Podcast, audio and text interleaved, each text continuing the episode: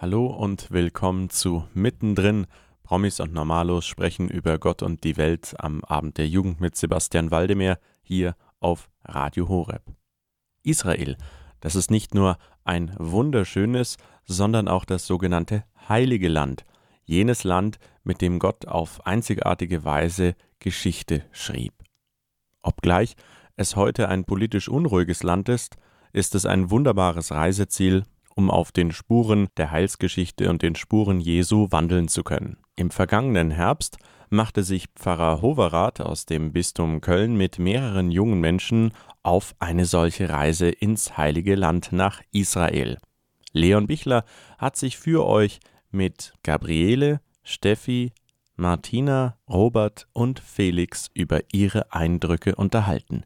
Im ersten Teil spricht er nun mit Gabriele, Steffi und Martina über ihre Erlebnisse in den ersten sechs Tagen. Gute Unterhaltung. Über Tag 4 bis 6 der Israel-Jugendwahlfahrt von Pfarrer Rainer Hoverath aus Köln bin ich jetzt im Gespräch mit Gabriela Mulor aus Köln, mit Martina und Stefanie Gutzke aus Neuss. Und die Gabriela kann uns jetzt schon mal einiges über den vierten Tag erzählen. Gabriela, was hat dich besonders ja, gefesselt hier in Jerusalem? Ja, erst einmal muss ich sagen, ähm, die Landschaft. Es ist eine wunderschöne Landschaft. Die Temperaturen sind sehr stark. Ja, die Olivenbäume sind mir total aufgefallen, weil sie überall an jeder Ecke kann man sie sehen und das erinnert mich natürlich total an den Ölberggarten, wo Christus vor der Kreuzigung gegangen ist und wir waren dort und es ist schon, es ist ein kleiner Garten, es ist umzäunt, als Schutz quasi ähm, kann man da nicht mehr rein, aber man kann es sehen und es ist einfach wunderbar. Man kann sich, man fühlt sich schon direkt, ähm, ja, 2000 Jahre zurückgesetzt, kann man schon fast sagen. Wir sind den Weg auch in Stille gegangen. Jeder konnte für sich auch sich Zeit nehmen und im Gebet verweilen. Wir sind dann nachher auch in die Kirche gegangen und das ist eine wunderschöne Kirche, die heißt die Kirche der Nationen. Direkt am Hochaltar ist der Stein, wo Christus dann Blut geschwitzt hat. Da kann man nicht einfach hochgehen, da ist auch nochmal ein Schutzwall drum, aber wir hatten einfach die Gnade, wir sind äh, rein, wir hatten noch überlegt, ob wir noch ähm, ein bisschen uns Zeit lassen und beten oder warten, weil da fand gerade ein Gottesdienst statt. Aber just als wir reinkamen und vorne am Altar waren, war die Messe gerade zu Ende und sie öffneten dann dieses kleine Türchen und wir konnten schon direkt rein und uns hinknien. Und für mich war es auf jeden Fall ein wunderbarer Moment. Und wir konnten sogar zum Stein hin und nochmal die 2000 Jahre zurückspüren. Oder nochmal den Schmerz, den er da gelitten hat, nachvollziehen und uns Zeit dafür nehmen. Und das war wunderbar. Warum ist das für dich ein tolles Erlebnis, äh, den Schmerz von Christus ähm, nachzufühlen, wie du jetzt gerade gesagt hast? Das hört sich ja für Außenstehende vielleicht erstmal unverständlich an, Schmerz ähm, nachvollziehen zu wollen. Das Empfinden spielt, glaube ich, eine sehr wichtige Rolle, weil nur dann kann ich auch ähm, aus reinem Herzen mich im Gebet ähm, intensiv ja, mit Christus verbinden. Ich also ein Plädoyer hier in Israel zu erleben, welche emotionalen Dimensionen der Glaube eben gerade auch hat, wenn er nicht einfach ein verkopfter Glaube sein soll. Wir haben hier im Hintergrund äh, gerade auch ähm, den Muizin der Muslime an diesem Freitagabend gehört, also arabische Gesänge. Und die Stefanie aus Neuss, Referendarin für Gymnasien und Gesamtschulen, kann uns jetzt was zu En-Karim erzählen. Was ist das für ein Begriff, Stefanie, und worum dreht sich da? En-Karim nennt man den Ort, an dem Johannes der Täufer geboren ist, das Geburtshaus von, von ihm und der Ort, an dem Maria ihr Magnificat gesungen hat, als sie Elisabeth besucht hat. Warum ist der Ort jetzt speziell für dich, wie ich schon erfahren habe, hier ein besonderer Ort geworden? Also das Schöne war, dass wir an dem Tag in Enkerem waren, als wir das Fest Maria Geburt gefeiert haben. Das passte einfach so schön, dass es, weil es ein, ein marianischer Ort ja auch ist. Und ja, interessant ist eben an dem Ort auch zu sein, wo die zwei schönen Gebete gesprochen worden sind, die auch vor allem in der Laudes und in der Vesper der katholischen Kirche gebetet werden. Das Benediktus vom Zacharias und das Magnificat von der Mutter Gottes. Und wie habt ihr die Zeit dann dort verbracht? Zunächst einmal fand ich interessant, sind wir mit der einzigsten Straßenbahn hier in Jerusalem dahin gefahren. Das war einfach mal ein tolles Erlebnis, auch mit den öffentlichen Verkehrsmitteln in Jerusalem zu fahren. Und nach der Straßenbahnfahrt sind wir dann zu Fuß ähm, zunächst durchs Bergland von Judäa geeilt. Also wir sind, wir sind hin im Gänsefüßchenmarsch gegangen. Und das war so schön, sich dann vorzustellen, die Bibelstelle, wo es heißt, und Maria eilte zu ihrer Cousine Elisabeth. Das konnte man so richtig wirklich auch sehen, so die hügelige Landschaft.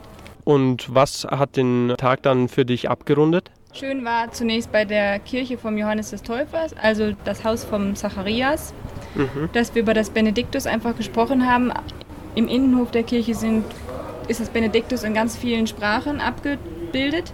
Wir haben dann einen schönen Vortrag darüber gehört und am Ende noch, das war auch sehr schön, Bibelteilen gemacht, dass, dass jeder seine, seinen Satz gesagt hat oder das Wort, was ihn besonders am Benediktus berührt hat. Und ich denke, das hat auch viel, vielen geholfen, das Benediktus jetzt ganz anders zu beten als äh, vorher. Nach dem Benediktus habt ihr euch noch ein sehr ähnliches Gebet beziehungsweise ein damit verwandtes Gebet, ein Gebetsgesang vorgenommen. Welcher war das? Das Magnificat der Mutter Gottes, was sie gesprochen hat, als sie Elisabeth besucht hat und nachdem Elisabeth sie begrüßt hat, du bist gebenedeit unter den Frauen. Wer bin ich, dass die Mutter meines Herrn zu mir kommt? Dann ist äh, Maria in großem Jubel ausgebrochen über Gottes Größe, Gottes Herrlichkeit und über das, was Gott an ihr getan hat. Und das auch einfach schön, dass wir dann danach auch die Heilige Messe gefeiert haben und dass wir dann auch speziell so Lieder singen konnten, ähm, wo wir auch Gott mit denselben Worten preisen durften wie Maria. Die heilige Messe, die wir dann dort nach den ganzen Eindrücken und Vorträgen und äh, Gedanken zu, zu Magnificat und Benediktus ähm, feiern durften, dort oben an dem Ort, wo das Magnificat gesprochen wurde, war dann nochmal so eigentlich der krönende Abschluss vom Tag. Also ein wirklich erlebnisreicher Tag, der mit Enkarim begonnen hatte. Nach diesem fünften Tag springen wir zurück auf den vierten, der aber auch verbunden ist mit dem sechsten Tag. Jetzt kann uns die Martina aus Neuss erzählen, warum bereits am vierten Tag der Kreuzweg zu einem großen Teil, nämlich ab der neunten Station, rückwärts gebetet wurde und warum das für den Kreuzweg an diesem Freitag in Jerusalem eine gute Vorbereitung war, der bereits um 5.30 Uhr, als es noch ganz dunkel in den engen Gässchen Jerusalems war, gebetet wurde. Martina. Ich muss erstmal anders anfangen. Wir haben am Vorabend erfahren, dass wir auf Golgotha eine heilige Messe feiern dürfen. Und das ist was ganz Besonderes, denn da werden am Tag nur zwei Messen gefeiert und die sind auch immer ziemlich ausgebucht und müssen vorher angemeldet werden. Und dass wir auf unserer Pilgerreise die Möglichkeit hatten und dann an einem Freitag und das war wirklich ein wunderschönes Erlebnis da an dem Ort, wo Jesus für uns gestorben ist. Für uns hat er die Qualen erlitten. Und jetzt kann ich auf deine Frage eingehen. Den Kreuzweg, den wir rückwärts gebetet haben, den haben wir jetzt vorher als Messvorbereitung gebetet. Das war für unsere Gruppe natürlich eine Riesenherausforderung, denn das alles fand morgens um 5 Uhr statt. Und auch die Heilige Messe war um 7 Uhr geplant. Aber es war wunderschön im Dunkeln den Kreuzweg zu gehen, äh, den wir jetzt ähm, von der ersten Station angebetet haben. Und jetzt löst sich das, äh, die Frage. Wir wussten nämlich, viele Stationen waren jetzt nicht geöffnet und wir wussten jetzt, was sich dahinter verbarg welche Kapellen dahinter waren. Und das war also gut durchdacht. Zum Kreuzweg, ähm, der war für mich ganz besonders, denn wir sind ja auf dem Weg, auf der Via Dolorosa gegangen. Und wenn man sich vorstellt, dass ähm, Jesus Christus den wirklich vor 2000 Jahren genauso gegangen ist, dann ist das schon was ganz ähm, Besonderes, was man dabei fühlt. Und äh, wir haben einen wunderschönen Kreuzweg, der auch wirklich sehr inhaltlich sehr tiefgreifend war, dazu gelesen und auch gehört und gebetet und sind dann zur zehnten Station auf Golgotha eingezogen und durften da die Heilige Messe feiern, was natürlich, wie ich vorhin schon gesagt habe, ein wunderschönes Erlebnis war, dass uns das möglich war. Drei wunderschöne Erfahrungsberichte von mehreren weiteren tollen Orten hier in Jerusalem. Ihr hört mittendrin. Promis und Normalos sprechen über Gott und die Welt am Abend der Jugend mit Sebastian Waldemar auf Radio Horeb. Das Heilige Land, ein wunderbares Reiseziel und ein Land, auf dem wir den Spuren Jesu folgen können, Israel. Im vergangenen Herbst machte sich eine Gruppe um Pfarrer Hoverath aus dem Bistum Köln auf ins gelobte Land. Eben interviewte Leon für euch Gabriele, Steffi und Martina über ihre Erfahrungen an den ersten sechs Tagen. Nun werden ihm Robert Felix, Gabriela und Steffi über ihre Highlights der gesamten Reise berichten. Weiterhin gute Unterhaltung. Robert, unter anderem habt ihr auch eine eucharistische Anbetung gehabt, und zwar an der Verkündigungsbasilika in Nazareth. Was war das Besondere an diesem Abend für dich? Ja, für mich gibt es zweierlei ähm, Besonderheiten. Einmal dürfte ich das, das Evangelium äh, vorlesen, äh, wo es um die Entscheidungsfrage auch geht ähm, wem wir dienen, ob Gott oder Mammon. Und die gleiche Frage hat uns das, unser Spiritual im vor ein paar Monaten gestellt. Und das ist mir sehr nahe gegangen. Und äh, ja, meine eigene Mammonen und die ich eben noch nicht abgestellt habe. Das hat mich zutiefst bewegt. Das zweitens, ähm, ja, die ähm, Gemeinschaft der Heiligen im wahrsten Sinne des Wortes. Ähm, also oben in der Basilika ist abgebildet auf einer Wand ähm, das Glaubensbekenntnis, wo es um Gemeinschaft der Heiligen geht. Und dann habe ich mich mit so vielen unterschiedlichen Menschen, unter unterschiedlichen Nationen eins mit Christus gefühlt. Also sprich, ihr habt dann da auf verschiedenen Sprachen gebetet äh, oder alle auf Latein oder wie kann man sich das vorstellen? Ja, es war Italienisch, Spanisch, äh, Deutsch, äh, Latein, Arabisch. Also es waren verschiedene Nationen auch da. Das, was ich vernehmen auch konnte, waren auch große Anteile an Gläubigen aus Lateinamerika und Asien. Und dann vernahm ich auch noch von einer Dame da noch etwas, dass sie über Kroatien was sagte. Ich komme ursprünglich aus Kroatien. So habe ich äh, zwei Länder vertreten, Deutschland und Kroatien. Das hat mich besonders gefreut. Felix, unter anderem gab es auch eine Tauferneuerung am Jordan. Wie kann man sich das vorstellen? Wir sind ja schließlich als getaufte Christen eigentlich schon getauft. Wozu dann so eine Erneuerung und wie schaut sowas aus? Also wir sind gut vorbereitet worden von unserem geistlichen Leiter, vom Pfarrer Hoverath. Also die Fahrt durch die Wüste dorthin genutzt, um uns mit der Tauferneuerung, mit dem, was Taufe bedeutet, zu befassen sodass wir denn dort vor Ort in dem, was wir wieder sagen und dem, was wir in unserem Glauben bekennen, ganz bei der Sache sein konnten. Dann sind wir zum Jordan runtergegangen. Was besonders schön war, dass jeder nochmal durch das Nennen seines Taufnamens natürlich wirklich an die eigene Taufe erinnert worden ist und dann im klassischen Ritual diese Taufe im Jordan stehend erneuert wurde. Wie ging das jetzt rein optisch vonstatten? Sind dann die Leute da einfach komplett untergetaucht worden oder sind die da in Badesachen äh, zum, in den Jordan gestiegen? Wie sah das aus? Also das meiste war schon sehr gesittet. Das heißt, man geht bis zum Knöchel vielleicht ins Wasser rein. Äh, das Wasser ist sehr sandig dort. Also man stellt sich dem wahrscheinlich ganz anders vor, den Jordan als er tatsächlich ist. Er hat vielleicht jetzt eine Breite von 4, 5 Metern und ist wirklich gelb gefärbt. Also hat man auch nicht besonders Lust, da tiefer reinzugehen. Also bis zu den Knöcheln geht man ins Wasser, man nennt den Taufnamen und dann erinnern wir uns an die Taufe ebenso stehend. Einige Teilnehmer hatten sich ein Taufkleid zugelegt, das stimmt, und sind dann auch mit diesem Taufkleid komplett untergetaucht, was glaube ich auch ein schönes Erlebnis war, dieses komplette Eintauchen in die Gnade, in den Geist so spürbar zu erfahren, an diesem Ort, wo Jesus selber die Taufe empfangen hat. Wir sind ja auch hier in einer Sendung, die die Grundlagen des Christseins erläutert. Was hat es denn von der Symbolik mit Untertauchen in das Wasser und Wiederauftauchen im christlichen Sinne zu tun? Was hat es mit Jesus zu tun? Also da möchte ich auf eine Stelle verweisen, nämlich wo der Apostel Paulus davon spricht, dass wir auf den Tod Christi getauft sind. Und gerade wenn man ganz untertaucht, hat es natürlich schon was mit diesem umgeben sein von der Nacht des Todes zu tun. Da wird das erfahrbar und die Auferstehung als neuer Mensch, als neue Schöpfung, als jemand, der Christus angelegt hat als Gewand, wird da natürlich auch besonders erfahrbar. Und dieses Christus neu anlegen als Gewand ist für mich nochmal besonders wichtig gewesen und hat mich auch mehrere Tage begleitet, weil ich am Tag nach der Tauferneuerung die Möglichkeit hatte, in Nazareth das Skapulier vom Orden Kamel zu empfangen, also als Ausdeutung des Taufkleides mich mit dem Kleid Mariens bekleidet habe.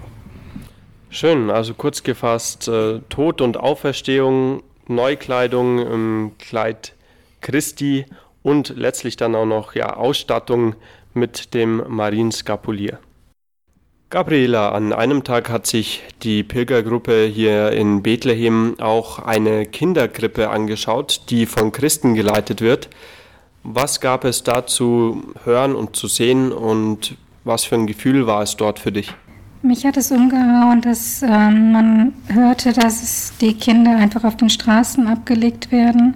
Kinder, nicht zwei oder drei Jahre, was ja auch schon schlimm genug ist, sondern frisch geborene Kinder eingewickelt in feuchten, dreckigen Tüchern, mitten auf der Straße, manchmal auch an einem Wegesrand, wo man sie kaum sieht, in abgelegenen Orten, wo sie dann auch nicht gefunden werden und dort liegend sterben. Die Gemeinschaft, das Haus, wo wir waren, die haben uns natürlich erzählt, wie sie die Kinder aufgabeln, ähm, dass sie, wenn sie Glück haben, ähm, die Kinder vor der Tür liegen haben, aber auch wirklich suchend auf den Straßen gehen, äh, wo sie es fühlen oder denken, da könnte es sein und dann wirklich auch das Glück haben, die Kinder zu finden. Das ist eine Sache. Das nimmt einen schon mit. Dann kommt dazu, wir sind den Kindern auch begegnet. Wir durften ja mit desinfizierten Händen die Kinder auch selber in den Händen halten.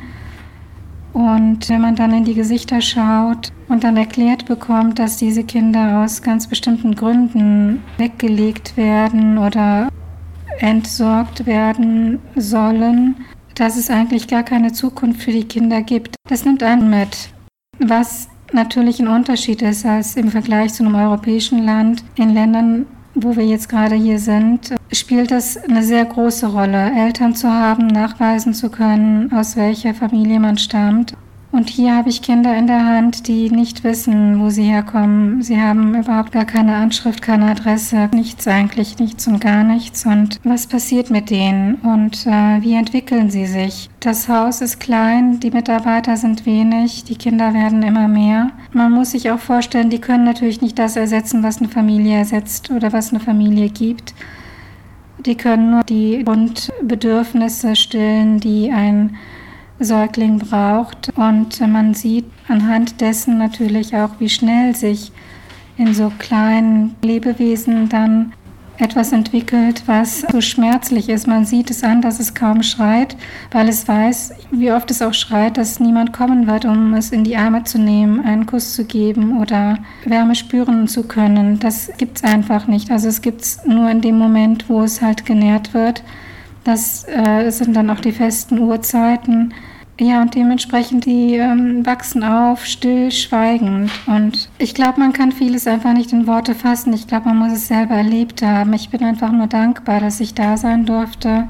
Ich kann jedem raten, ähm, sich damit einmal auseinanderzusetzen, wenn es die Möglichkeit gibt, auch in einem Haus mal hinzugehen und zu schauen und ja selber zu überlegen, was kann ich machen, wie kann ich die unterstützen oder wie kann ich von mir aus irgendwie irgendwas beitragen, dass man von sich aus sagen kann, gut, ich habe machen können, was ich machen kann und der Rest tut Gott. Ja, für mich habe ich einfach entschieden und auch äh, nachgefragt, eine Zeit lang da zu leben und mitzuarbeiten und das ist so eigentlich mein nächster Schritt und äh, da auf ich und schaue einfach, was Gott mit mir tut.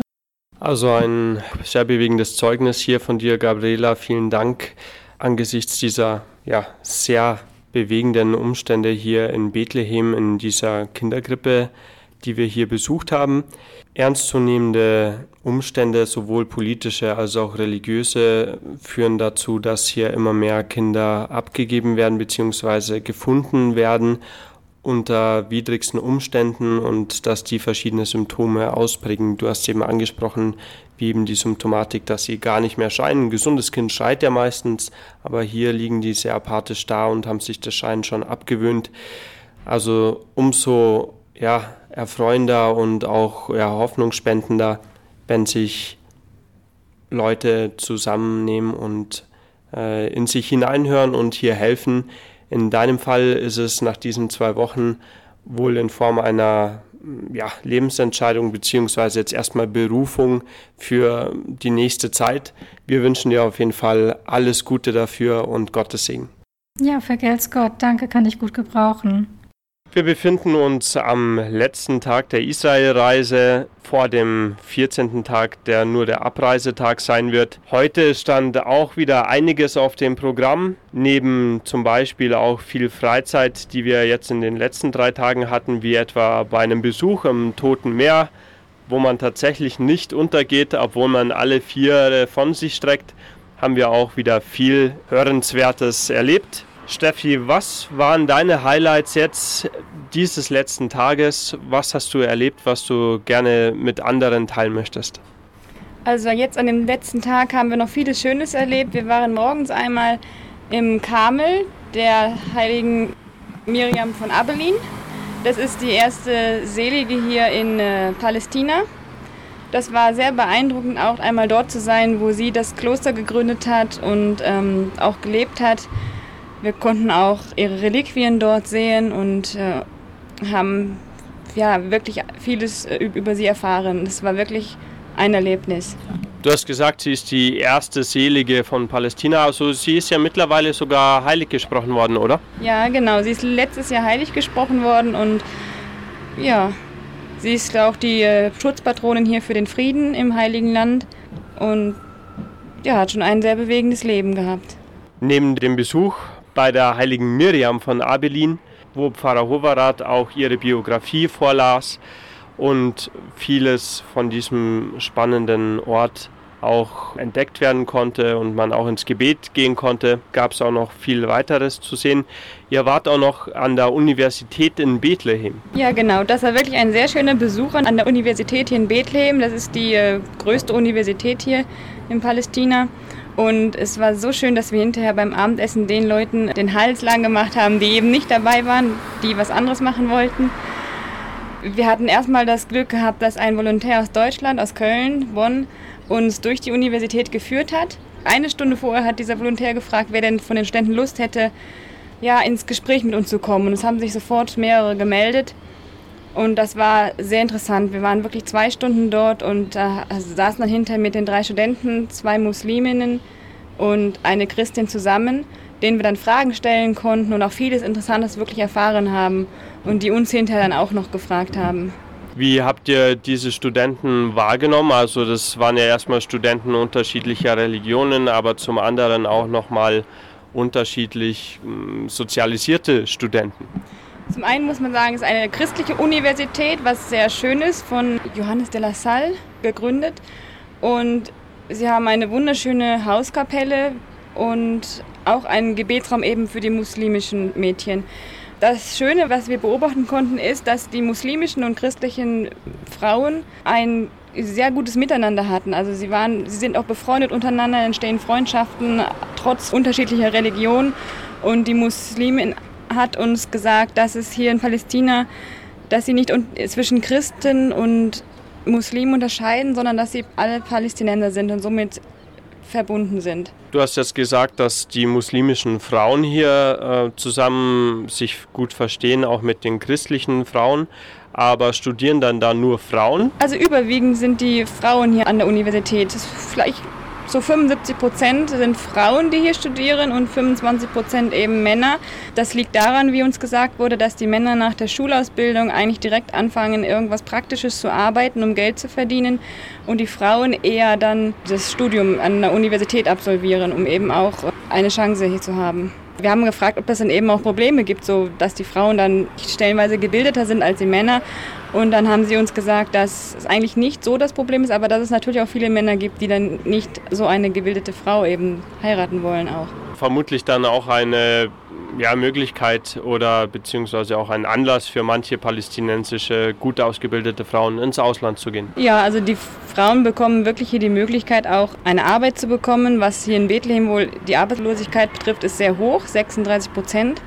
Aber dadurch, dass sie an, an dieser Universität studiert haben, haben sie natürlich einen Vorteil, haben sie gesagt, weil das eben eine sehr gute Universität ist vom Abschluss her. Das waren schöne Einblicke in die Universität in Bethlehem. Ihr hört mittendrin.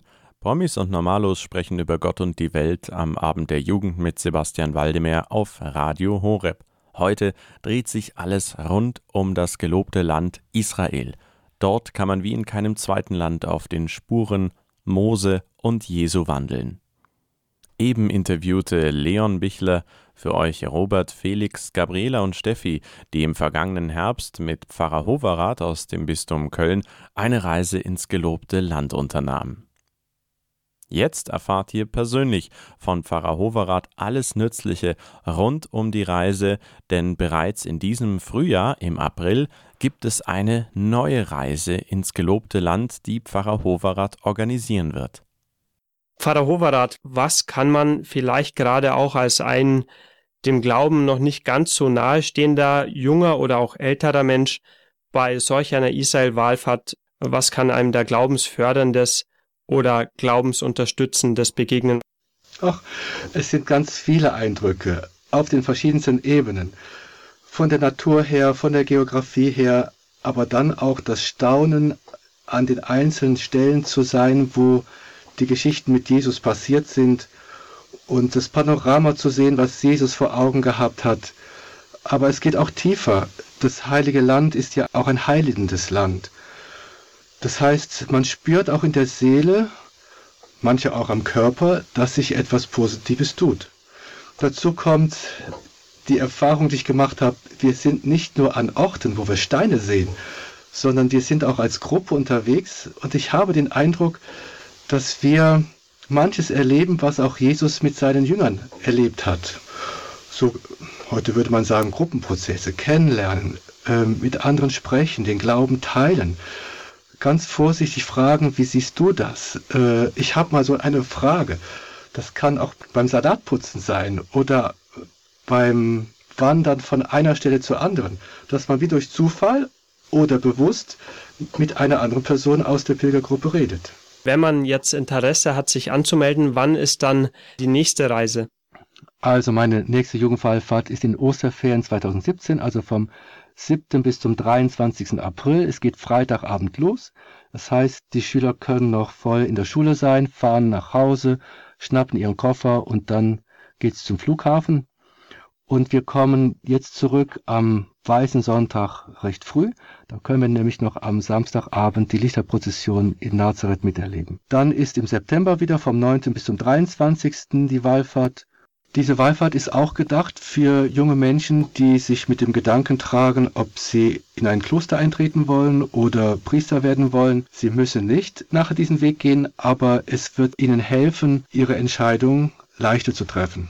Und wer mit mir nach Fatima möchte, da fahre ich vom 17. bis zum 14. August. Das war mittendrin. Promis und Normalos sprechen über Gott und die Welt am Abend der Jugend mit Sebastian Waldemar hier auf Radio Horeb. Heute unterhielt sich Leon Bichler mit Gabriele, Steffi, Martina, Robert und Felix, die sich vergangenen Herbst mit Pfarrer Hoverath aus Köln auf eine Wallfahrt ins heilige Land nach Israel gemacht haben. Sie berichteten über ihre Eindrücke und Highlights dieser Pilgerreise. Wenn ihr nun Interesse gefunden habt, könnt ihr im April mit Pfarrer Rainer Hoverath aus Köln mitfliegen nach Israel. Für alle weiteren Informationen schreibt eine E-Mail an rainer.hoverath H O V E R A T H geschrieben at erzbistum-köln.de. Wenn ihr euch die heutige Sendung erneut anhören möchtet, geht auf unsere Website www.hore.org. Dort findet ihr die Sendung im Bereich Jugend unter Podcast bei den Mittendrin-Sendungen.